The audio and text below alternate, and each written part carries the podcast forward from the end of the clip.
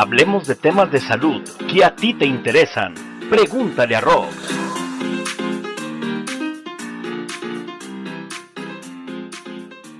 Gracias por acompañarme en un episodio más de Pregúntale a Rox. Rocío López Fonseca le agradece el favor de su atención. Hoy hablaremos sobre las investigaciones que realiza el Centro de Investigación Mexicano para tratar la COVID-19.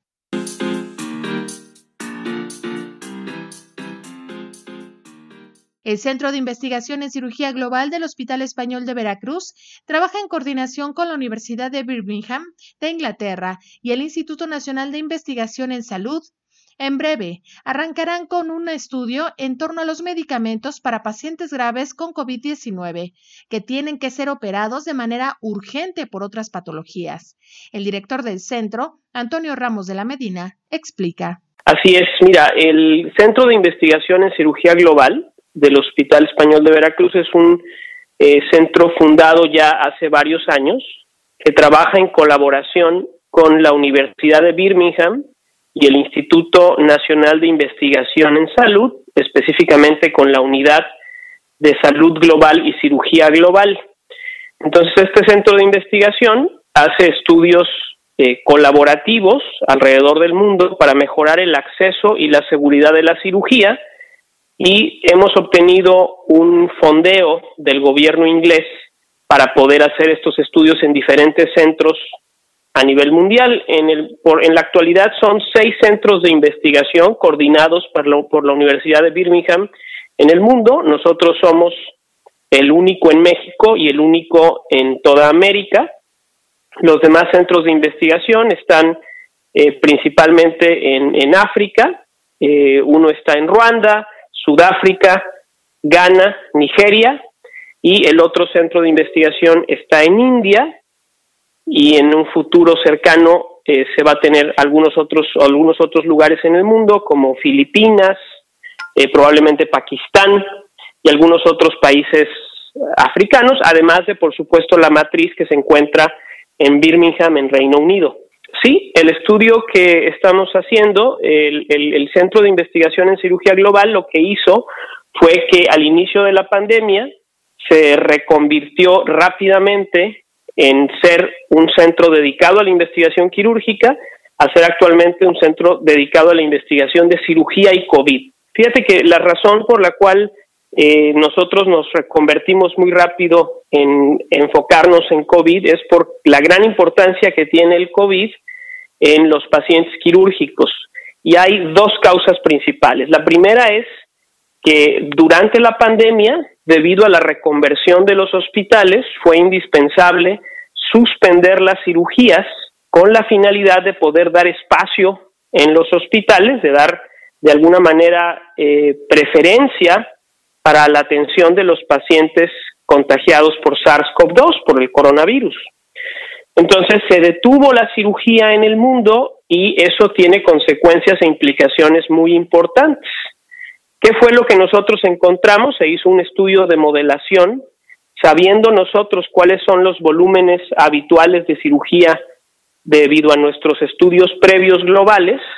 Hicimos un estudio de modelación para saber durante las semanas de confinamiento, durante las semanas eh, del pico de la pandemia en diferentes países, el suspender la cirugía iba a tener eh, implicaciones muy importantes y un impacto muy importante en los pacientes. Y nosotros calculamos que eh, casi pues 28 millones de cirugías en el mundo, 28.4 millones de cirugías en el mundo, fueron suspendidas, algunas canceladas de manera definitiva, otras puestas en pausa, y eso, por supuesto, que va a tener una implicación muy importante en cuanto a la salud de la población de los diferentes países. Muchas de estas cirugías fueron cirugías por enfermedad benigna, que de alguna manera no tienen tanto, tanta consecuencia.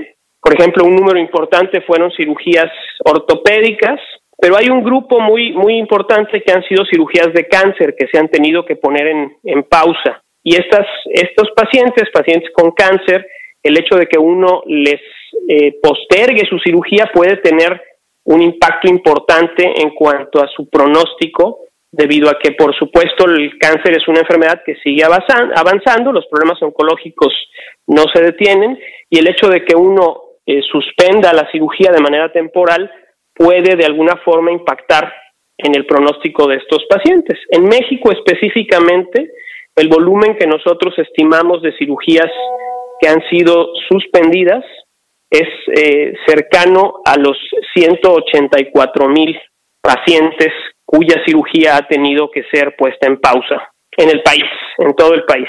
Para el investigador Ramos de la Medina, la decisión de la OMS de retirar la hidroxicloroquina de los estudios para encontrar el tratamiento de la COVID-19 fue responsable debido a los señalamientos de que éste estaba reportando algunos problemas en los pacientes que la estaban recibiendo.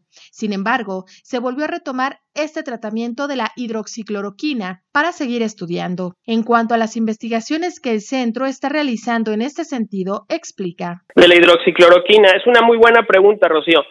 Fíjate que el, el tratamiento del COVID está en evolución. Realmente todo lo que se está viendo actualmente pues, son estudios que son preliminares, ¿no? Y la información apenas está fluyendo. Y a lo mejor a las personas les parece complicado entender cómo es posible que no podamos hasta el momento tener una conclusión de qué sirve y qué no sirve. Pero lo que hay que entender es que se requiere un volumen muy importante de pacientes estudiados de manera adecuada para poder nosotros definir si un tratamiento es útil y si un tratamiento es mejor que otro. Entonces aquí tenemos que tomar en cuenta dos cosas. Primero, encontrar un tratamiento que funcione y después poder comparar diferentes tratamientos para ver si funcionan mejor que pues no hacer nada incluso, ¿no? Porque los tratamientos pueden ser incluso peligrosos.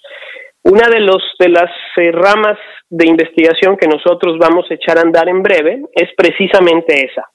Y es el poder utilizar medicamentos que se utilicen de manera profiláctica o de manera preoperatoria para poder disminuir el riesgo de los pacientes de tener una complicación grave a consecuencia de estar atravesando una pandemia y además de entender que la, cirugía tiene que reiniciarse en algún momento. Entonces, específicamente el grupo de COVID Search no está enfocado en el manejo o en, o en encontrar las mejores formas de manejo para los pacientes graves de COVID en terapia intensiva, pero sí tenemos la, el, el, enfoque de poder ya sea prevenir el riesgo de infección o impactar en aquellos pacientes que incluso durante la pandemia requieran procedimientos quirúrgicos de urgencia. Insisto, las cirugías que son programadas, las cirugías no esenciales, pueden ponerse en pausa durante algunas semanas, algunos meses, pero la cirugía urgente no puede detenerse. Esa tiene que seguirse haciendo y tenemos que tener opciones para poder hacerla de manera segura. Entonces, en breve, estamos por iniciar un estudio controlado, prospectivo y aleatorio a nivel mundial, probando intervenciones médicas, fármacos, que puedan tener un impacto en el curso de la enfermedad. Eh, eso, es, eso es una de las especialidades de, de nuestro grupo colaborativo. Hemos hecho ya estudios globales con miles de pacientes para disminuir el riesgo de infección quirúrgica y al tener nosotros este network, esta, esta red de colaboradores en todo el mundo nos permite hacer estudios muy grandes que pueden obtener respuestas de manera mucho más rápida que si se hicieran eh, de otra, con otras metodologías y además que son eh, representativos de las cosas en cada país, porque si hiciéramos estudios exclusivamente en India o exclusivamente en Inglaterra, eso no quiere decir que por fuerza van a poder ser replicables en México o en Colombia o en Estados Unidos. Sin embargo, si hacemos estudios al mismo tiempo en todos lados, los resultados son mucho más ricos y permiten ser eh, resultados que son replicables para diferentes poblaciones en diferentes lugares del mundo.